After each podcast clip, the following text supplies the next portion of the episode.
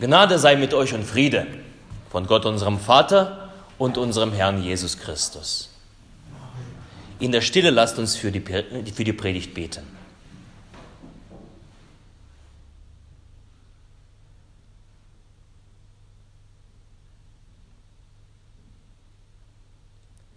Herr, dein Wort ist meines Fußes Leuchte und ein Licht auf meinem Wege. Amen.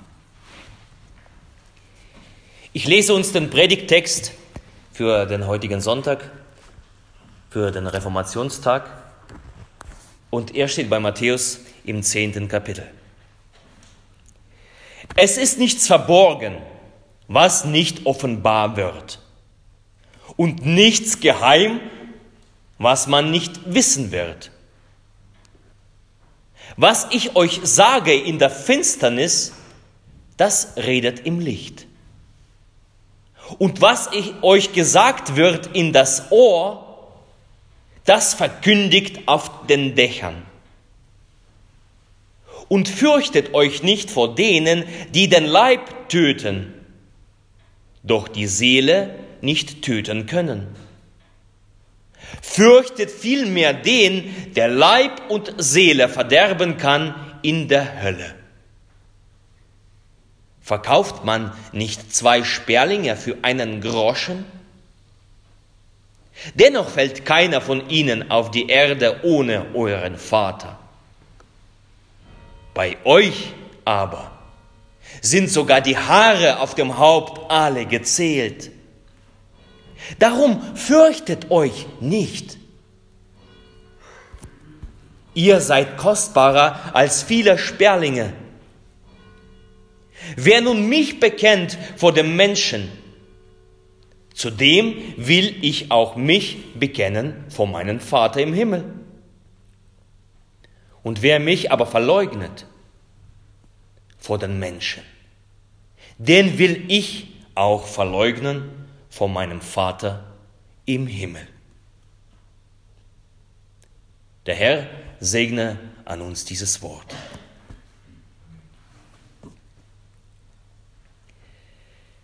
Vor uns liegender Text ist aus einer wichtigen Zeit, wo die Gemeinde ihre Wurzeln hat. Die Gemeinde Gottes, wo sie eigentlich herkommt, hervorsprießt. Jesus beruft seine Jünger. Und Jesus sendet sie aus in aller Welt, um die gute Nachricht zu predigen. Vorher jedoch geschieht ein Briefing eine Einweisung. How to be ein Jünger. Wie werde ich Jünger? Mahnungen und Ermunterungsworte werden genannt. Die sogenannte Aussendungsrede bei Matthäus 10. Was heißt es, ein Jünger zu sein? How to be ein Jünger? Und so habe ich meine Predigt genannt. Und dieser kleine Ausschnitt, den wir gerade gehört haben, er verschafft uns einen Eindruck darüber, was es bedeutet, ein Jünger zu sein. Drei Themen spricht Jesus hier an. Das erste, Verborgenes wird offenbar. Das zweite, Jesus spricht über die Sorge und die Angst. Und als drittens spricht Jesus über das äh, über das Furchtlose bekennen. Das erste Verborgenes wird offenbar. Zunächst verrät Jesus einen Grundsatz, der in aller Welt stimmt. Es ist nichts verborgen, was nicht offenbar wird und nichts geheim, was man nicht wissen wird. Eine Grundregel spricht hier Jesus an. Alles und wirklich alles kommt früher oder später ans Licht.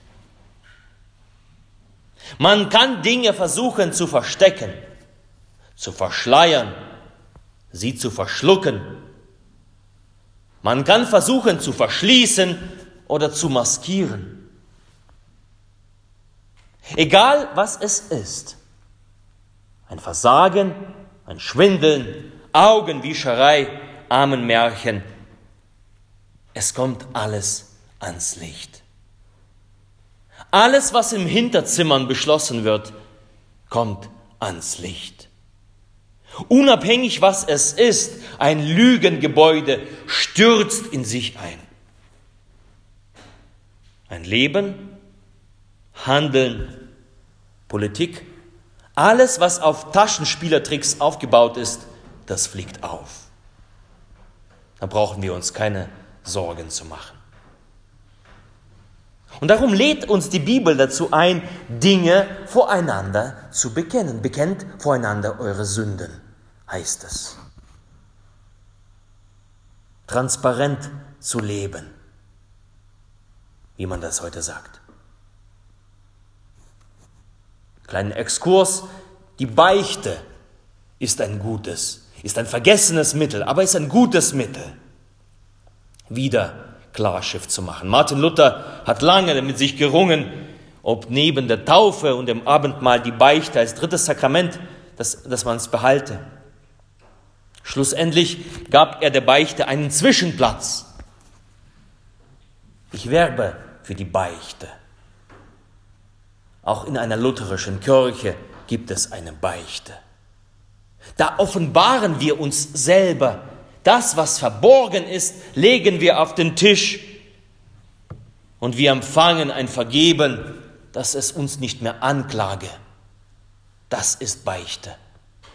Wir empfangen Vergeben von Gott. Das wird uns zugesprochen. Eine private Beichte ist zwar nicht mehr modern, ist altmodisch, aber sie hat an Wichtigkeit nicht verloren. Darum suche dir jemanden, wo du beichten kannst. Es ist nichts verborgen, was nicht offenbar wird und nichts geheim, was man nicht wissen wird. Eine Grundregel. Eine Grundregel aber auch für, als Verheißung für die Jünger. Auch die kleinste Botschaft, die leiseste Botschaft findet ihren Weg aus dem kleinen Kreis und wird bekannt in aller Welt. Ein Bild wird hier gebraucht, eine Praxis. Damals zu Jesu Zeiten war Hebräisch als Muttersprache im Begriff auszusterben. Und die heiligen Schriften, sie, sie sind ja auf Hebräisch geschrieben. Und die heiligen Schriften wurden in der Synagoge, im Gottesdienst, in der Gemeinde vorgelesen. Und es war notwendig, dass man dieses hebräische Wort in die aramäische Umgangssprache übersetzte. Die Heilige Schrift, die Torah, wurde in der Synagoge im Flüsterton verlesen. Zu ihm beugte sich der Dolmetscher, um zu hören, was ihm quasi ins Ohr geflüstert wurde. Und was er gehört hatte, verkündigte er mit lauter Stimme an die Gemeinde in ihrer Muttersprache. Alles, was euch ins Ohr gesprochen wird, das verkündet, sagt Jesus. Die Kirche und alle, die Jesus nachfolgen mit einem Sendungsauftrag, sind, sind also gerufen, innezuhalten, zu hören, den Flüsterton Gottes, das leise Säuseln, es zu vernehmen. Und als zweiter Schritt, das, was man gehört hatte, für die Welt zu übersetzen, dass die Welt es versteht.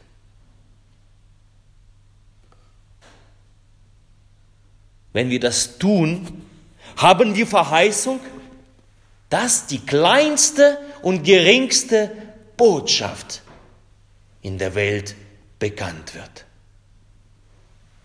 Darauf ist ein Segen das Flüstern des Heiligen Geistes möge zu unserer lauten Stimme in der Welt werden.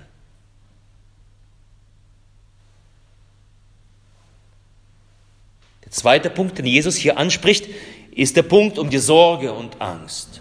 Fürchtet euch nicht vor denen, die den Leib töten, doch die Seele nicht töten können. Fürchtet vielmehr den, der Leib und Seele verderben kann in der Hölle. Auch hier ist ein Grundsatz angesprochen. Eine Angst um das Leben macht das Leben unmöglich. Menschen haben so viel Angst vor dem Sterben, dass sie aufhören zu leben. Warum? Weil ein Großteil von ihnen nur auf dieses Leben setzt. Menschen halten eine Karte, die 10 Karo oder die 10 Herz und denken, es wäre Ass. Dabei ist es eine 10. Und dann kommt eines der kleinsten Lebewesen, ein Virus, was nicht mal einmal ein Lebewesen ist und raubt der ganzen Menschheit den Verstand. Davor, habt davor nicht Angst, sagt Jesus. Habt nicht Angst vor dem, der das irdische Leben beenden könnte.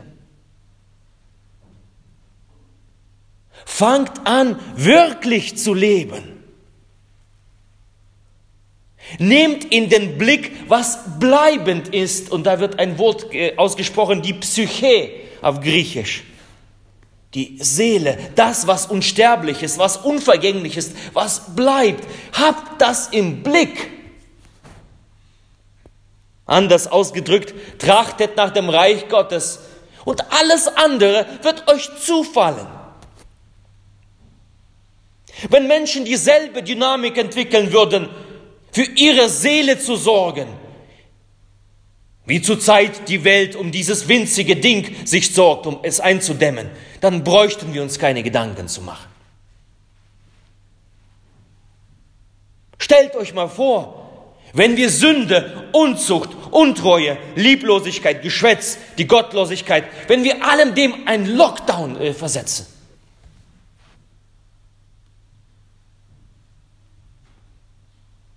Wenn wir uns mit dem Blut Jesu Christi impfen lassen, dann fangen wir an zu leben. Das ist ein wahres Leben. Trachtet zuerst nach dem Reich Gottes. Und was ist mit der Sorge um das leibliche Wohl, würdest du sagen? Der Vers geht weiter. Alles andere wird euch zufallen. Überlasst die Fürsorge Gott. Denn ohne sein Ja, da fällt nicht mal ein Haar runter von deinem Kopf. Wenn Gott will, dass du 120 Jahre lebst, dann lebst du 120 Jahre. Und wenn Gott sagt, jetzt ist Schluss, you got to move, da gibt es so ein Lied, dann musst du gehen. Dann musst du ausrücken. Und da hilft kein, Flie äh, kein Fliehen, keine Maßnahmen, nichts. Wenn Gott sagt, jetzt geht's los, dann geht's los. Das Leben nach dem Motto Hauptsache gesund ist ein Leben in einer Sackgasse hinein. Wir sind in einer Sackgasse. Ein Leben, das die Ewigkeit aber im Blick hat, das befreit. Da fängst du an zu leben.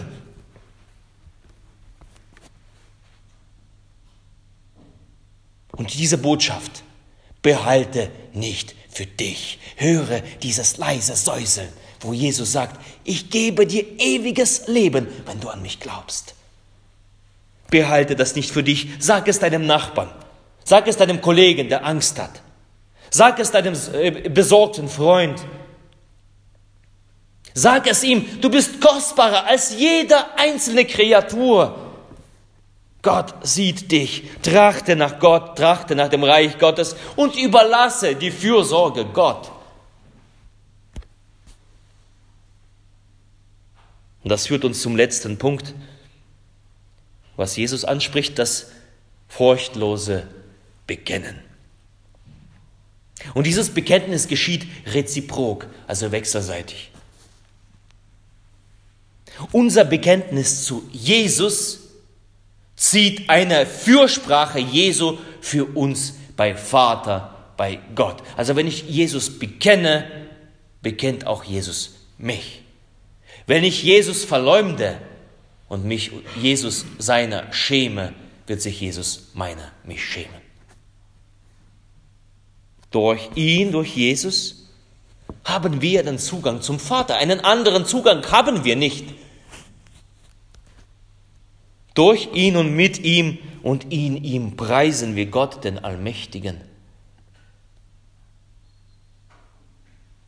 Römer 10, Vers 9. Wenn du mit deinem Munde bekennst, dass Jesus der Herr ist und glaubst in deinem Herzen, dass ihn Gott von den Toten auferweckt hat, so wirst du gerettet. Also Glauben im Herzen und mit dem Mund bekennen bringt Seligkeit, bringt Rettung. Eine gute Nachricht vielleicht, du musst kein Missionar werden, um zu bekennen. Du musst nicht Theologie studiert haben, um zu bekennen. Das beginnt wiederum zu dem ersten Punkt im Kleinen, im Flüstern, im Geringen. Das Bekennen. Von Anfang an haben die Christen ihre Versammlungen als ein, ein Bekenntnis in dieser Welt verstanden. Allein, dass sie sich schon versammelt haben, war ein Bekenntnis. Darum versammeln wir uns. Wir bekennen. Du bist heute, du hast dich heute aufgemacht, du bist hier im Gottesdienst und du bist ein Bekenner und ich beglückwünsche dich damit. Ich gratuliere dir, dass du da bist und bekennst.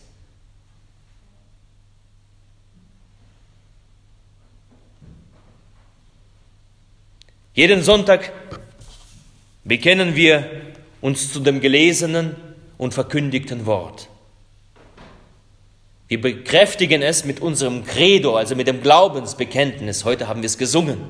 An einen Gott und glauben wir die Botschaft, ich glaube und allein, wenn du das singst, wenn du das bekennst, bekennst du in dieser Welt, vor der sichtbaren und der unsichtbaren Welt, dass du an den einen Gott glaubst.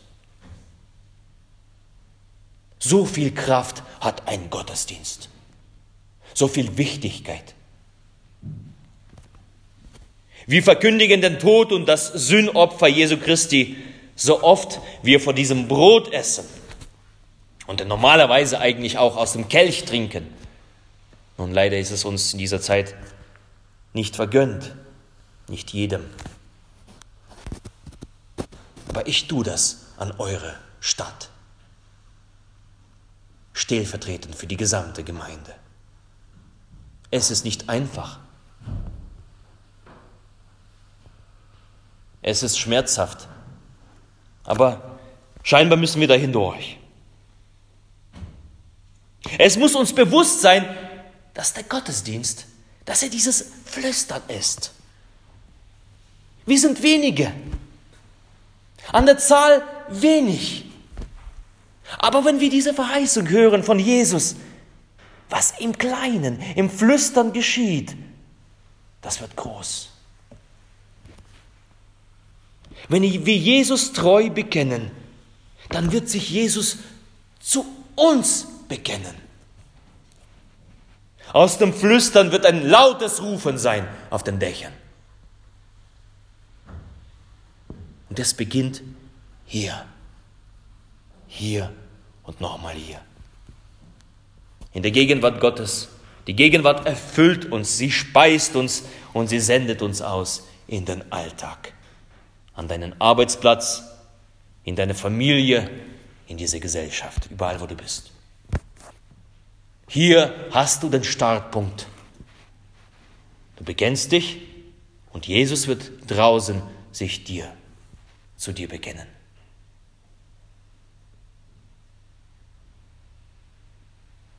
Drei Dinge heute, drei Ermutigungen, Ermunterungen.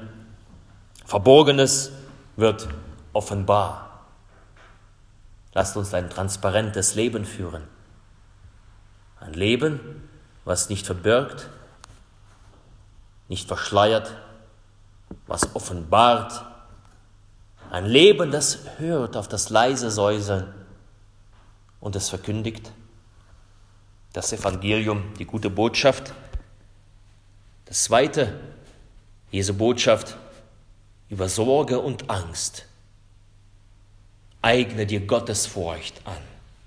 Fürchte Gott.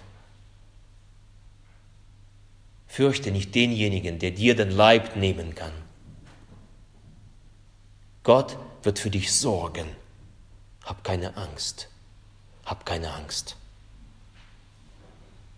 Und aus dieser Kraft, aus diesem Standpunkt, fange an zu bekennen. Fange an zu bekennen. Im kleinen Kreis. Alleine. Mit ein paar wenigen. Fange an zu bekennen. Tu es von Herzen gern. Tu es mit Freude. Tu es mit Überzeugung. Aber fange an zu bekennen. Denn wenn du bekennst, wenn du Jesus bekennst vor den Menschen, der wird er dich vor dem Vater im Himmel, vor dem Gott, dem Allmächtigen, in deiner schwersten Stunde, er wird dich, sich zu dir bekennen. Er wird dich stützen, tragen, er wird dein Fürsprecher sein. Und möge dieses Ermunterungswort Jesu uns heute früh stärken. Und der Friede Gottes, der höher ist als alle Vernunft, bewahre eure Herzen und Sinne in Christus Jesus.